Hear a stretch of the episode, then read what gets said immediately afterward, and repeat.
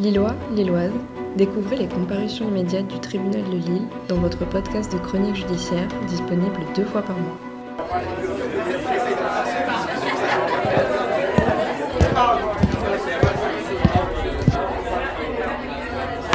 Silence, s'il vous plaît. Monsieur B, le prévenu, passe en comparution immédiate le jeudi 2 mars 2023 et il accepte d'être jugé à ce jour. Monsieur B est né en Algérie en 1989. Il a donc 33 ans et il est de nationalité française. Il raconte avoir été placé en foyer quelques mois à ses 11 ans. Monsieur B est titulaire d'un BEP en manutention et il exerce un travail dans le secteur de la manutention. Son casier judiciaire compte une quinzaine de mentions qui commencent en 2009.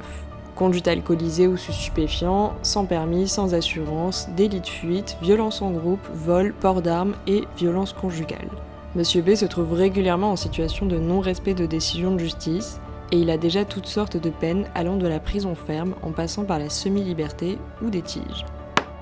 Monsieur B comparé pour violence sans incapacité de travail par une personne étant ou ayant été conjoint, concubin ou partenaire lié à la victime par un pacte civil de solidarité en récidive commis le 28 février 2023 à Roubaix. Mais nous allons rappeler les faits, ce sera peut-être plus clair. Le 28 février 2023, la police se déplace dans une école primaire qui a recueilli une femme victime de violence. Tôt le matin, une dame a trouvé Madame Y errant dans les rues pieds nus et en t-shirt alors qu'il faisait 3 degrés dehors. Celle-ci l'a ramenée au sein de l'école primaire qui l'a accueillie. Lorsque la police arrive, la victime porte des traces de coups sur son visage et des marques de strangulation. La directrice de l'école confirme que Madame Y avait les marques de main de son agresseur sur le cou. Les forces de l'ordre se rendent au domicile du couple mais trouvent porte close. Ils vont y retourner en fin de matinée et forcer la porte d'entrée pour trouver Monsieur B dans sa cuisine avec leur petite fille de 2 ans dans les bras. Après avoir procédé à l'interpellation, ils vont vérifier l'appel passé par la directrice au SAMU qui confirme tous les éléments.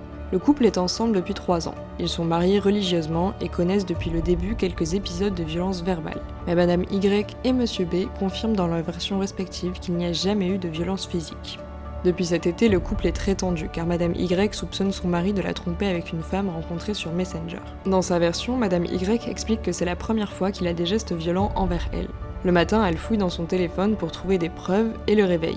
Une dispute éclate, il s'énerve très vite et lui donne des coups de poing et des claques tout en l'étranglant. Elle en vient à se cogner la tête contre le mur. Monsieur B part s'isoler dans la salle de bain et Madame Y en profite pour s'enfuir de l'appartement. Leur petite fille était dans sa chambre à ce moment-là. Monsieur B corrobore cette version mais ajoute qu'elle lui rendait tous ses coups. Selon lui, elle était trop énervée pour se calmer. Il l'a prise par le cou et lui criait dessus pour qu'elle se calme. Monsieur B souhaite se remettre avec Madame Y et faire en sorte que tout se passe au mieux.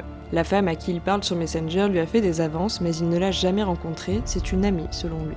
Madame Y, quant à elle, dit dans sa déposition qu'elle a peur de lui, peur qu'il la retrouve et qu'elle ne souhaite plus parler à la police ni se rendre au commissariat. Elle n'a pas porté plainte. Toujours selon l'enquête Cadre de vie et sécurité parue en 2019 par l'INSEE, sur la période de 2011 à 2018, 213 000 femmes majeures, donc de 18 à 73 ans, sont en moyenne chaque année victimes de violences physiques, combinées ou non avec des violences sexuelles, par leur conjoint ou ex-conjoint.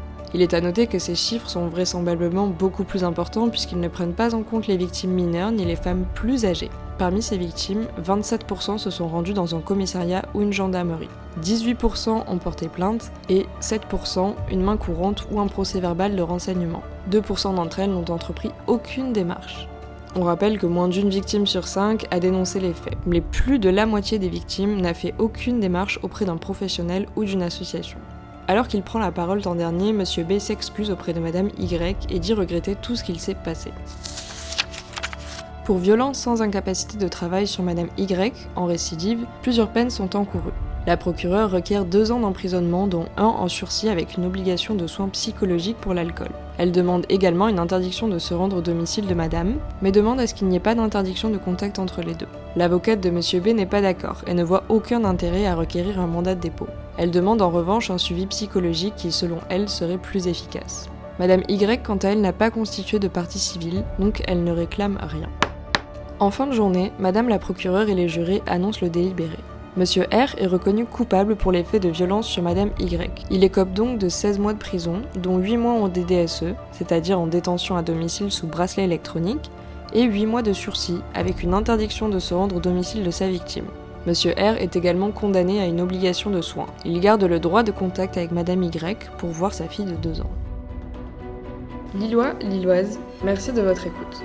On se retrouve prochainement pour un nouvel épisode des comparutions immédiates au tribunal de Lille. D'ici là, prenez soin de vous.